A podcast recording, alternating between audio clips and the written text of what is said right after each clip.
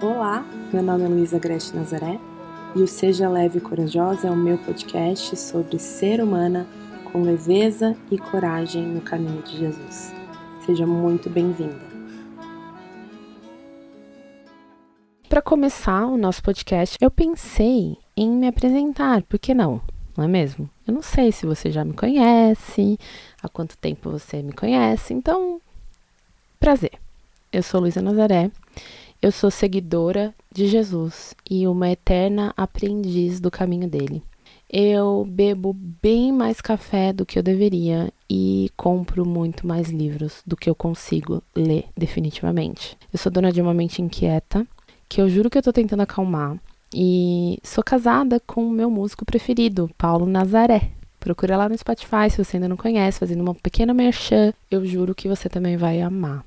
Lá no Spotify não, né? Pode ser aqui no Spotify. Não sei se você tá ouvindo no Spotify. Enfim, procure por Paulo Nazaré com Z e TH. Ele é demais, gente. Eu sou mãe do Gabi, de 5 anos, e do Jojo, de três, que deixam a minha vida um tanto mais caótica, mas ao mesmo tempo cheia de amor.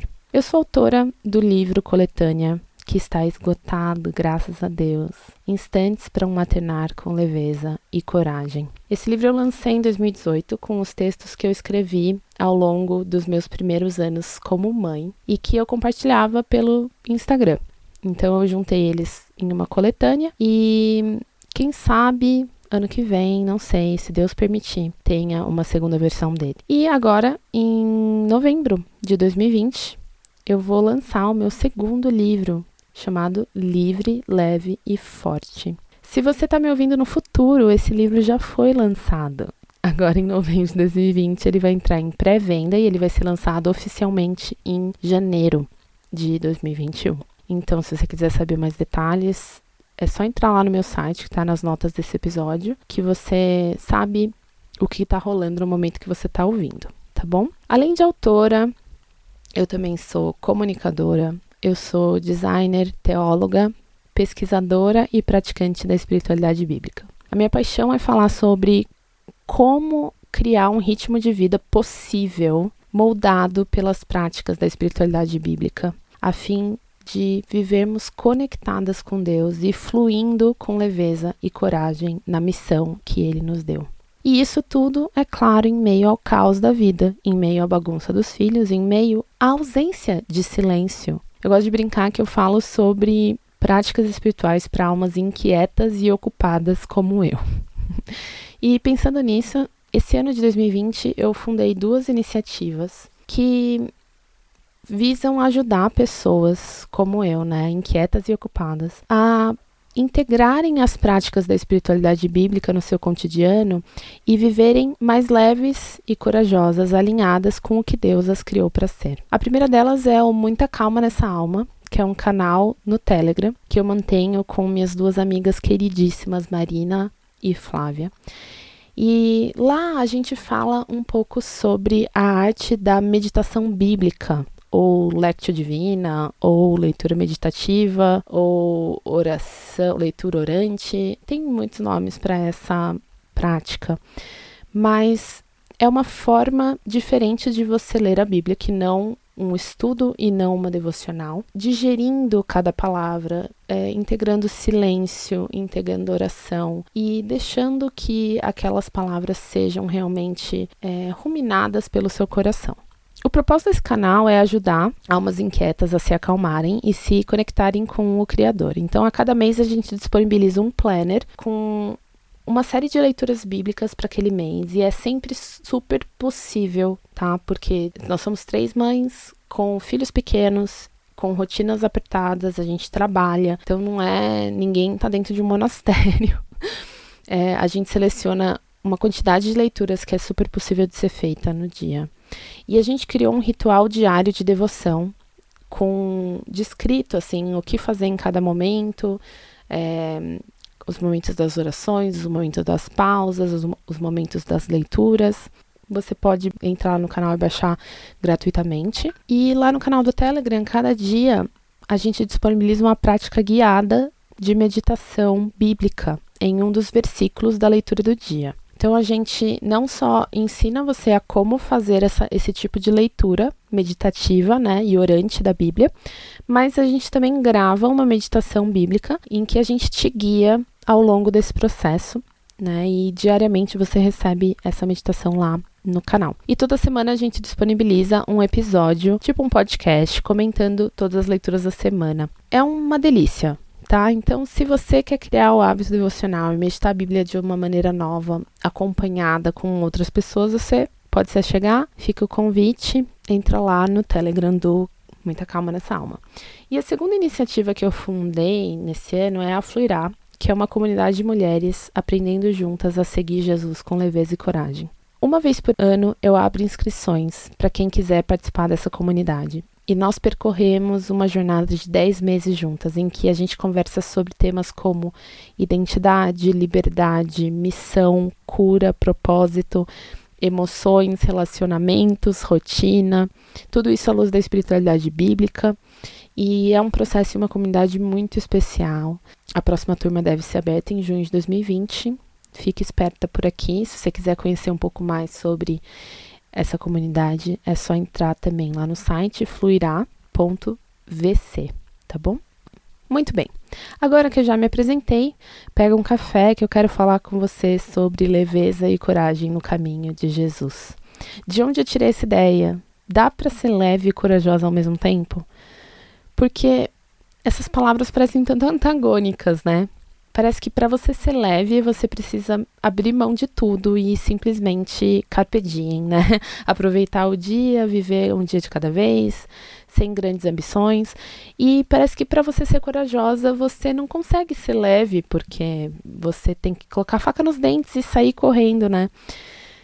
E acho que principalmente dentro do caminho de Jesus, a gente não tem muito costume de ouvir tantos conselhos para que nós, seres humanas, né, mulheres, sejamos, além de leves, também corajosas.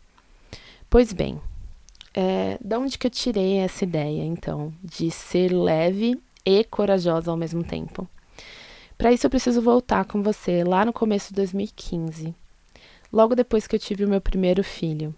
E eu estava numa depressão pós-parto braba, tendo crises de ansiedade, numa crise de fé e de identidade enormes. Eu sou cristã desde o berço, sou filha de pastor, nunca me desviei, fui líder de jovens, adolescentes, crianças, se bobear até do berçário. Mas naquele momento eu estava vivendo uma crise que me fez questionar muito do que eu acreditei até ali. Eu ouvi durante a minha vida toda aquela passagem famosa da Bíblia que, que dizia que o fardo de Jesus é suave, leve, e quem estivesse cansado poderia ir até ele para encontrar descanso.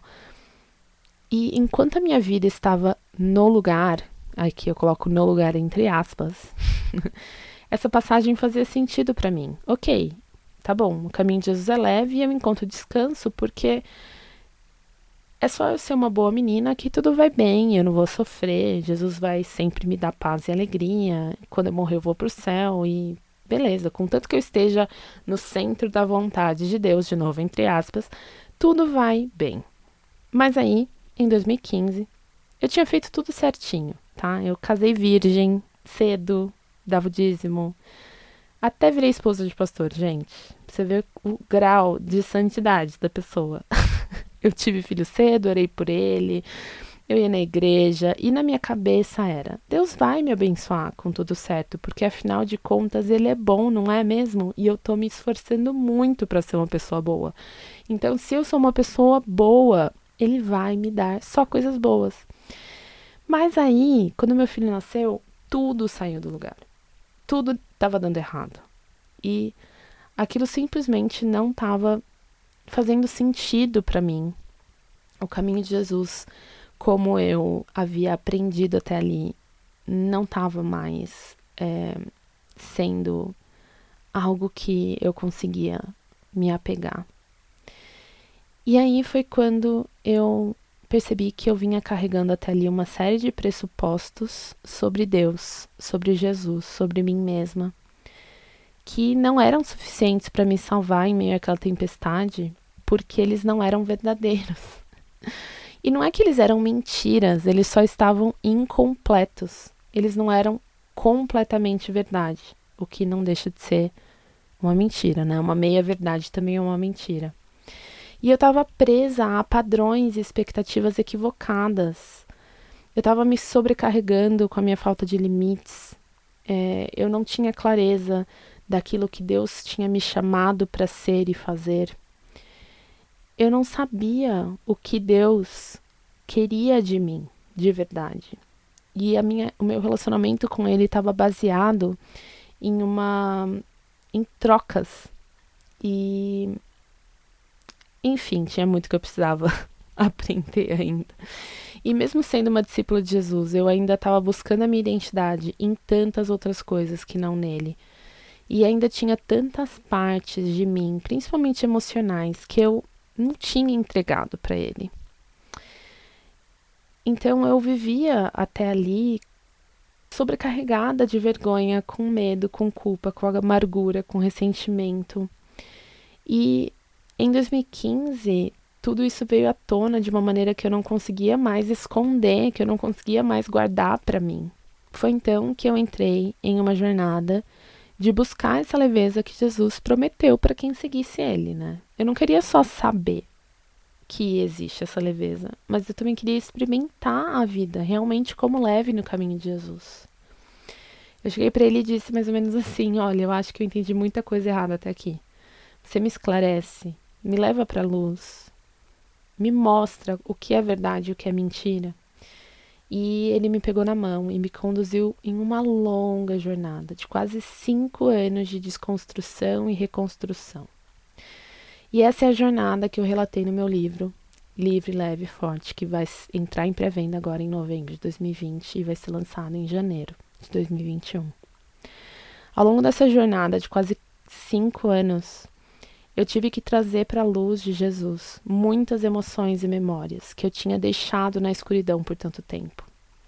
Eu tive que abrir mão do controle e da necessidade de ser perfeita Tive que pedir ajuda e ser curada ao ter pessoas com quem contar. Foi um processo que me demandou muita coragem. E aí é que entra a coragem. Porque a jornada rumo à leveza que Jesus nos promete no seu caminho é uma jornada que requer coragem. Dá para ser leves e corajosas? Sim, na verdade, para sermos leves, a gente precisa ser corajosa. Como bem diz um dos meus autores preferidos, C.S. Lewis, né? Courage, dear heart. Coragem, querido coração. A gente precisa ter coragem para admitir que as nossas estratégias de barganhar com Deus para receber a vida que a gente queria que Ele nos desse não são o jeito certo de nos relacionarmos com Deus. A gente precisa ter, precisa ter coragem para admitir que as nossas estratégias para nos consertar sozinhas não são suficientes, porque o estrago é muito maior do que a gente imaginava.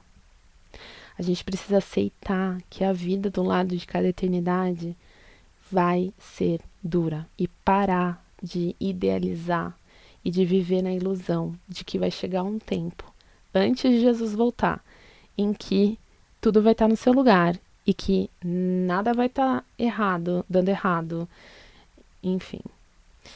A gente precisa ter coragem também para, mesmo tendo essa visão de que a vida é dura, que a gente ainda tem esperança, porque a gente olha fixo para Jesus, que está lá no final da corrida, que já venceu e que prometeu que ele vai voltar para restaurar todas as coisas. Enquanto isso, a gente precisa ter coragem para trazer para a luz dele aquilo dentro de nós que precisa ser restaurado. A gente precisa ter coragem de abrir mão do controle e viver uma vida de não saber o próximo passo, mas ainda assim descansar e confiar em quem está te guiando. É preciso coragem para se permitir ser amada em meio às suas imperfeições. e se derramar em amor pelo outro, enquanto o outro também ainda é imperfeito. Ao longo das próximas semanas eu quero compartilhar com você um pouco mais dos aprendizados que eu tive nesse caminho, sobre o que nos impede de sermos leves e corajosas, quais são as estratégias equivocadas que a gente usa na tentativa de nos libertar sozinhas, as mentiras que nos pesam, as armadilhas que nos prendem, as expectativas que nos enfraquecem, entre tantas outras coisas. Então, seja muito bem-vinda. Esse é o primeiro episódio. Espero te ver toda semana por aqui. Mande esse episódio para quem você achar que vai se interessar por esse conteúdo, tá bom? E eu te espero semana que vem. Até lá!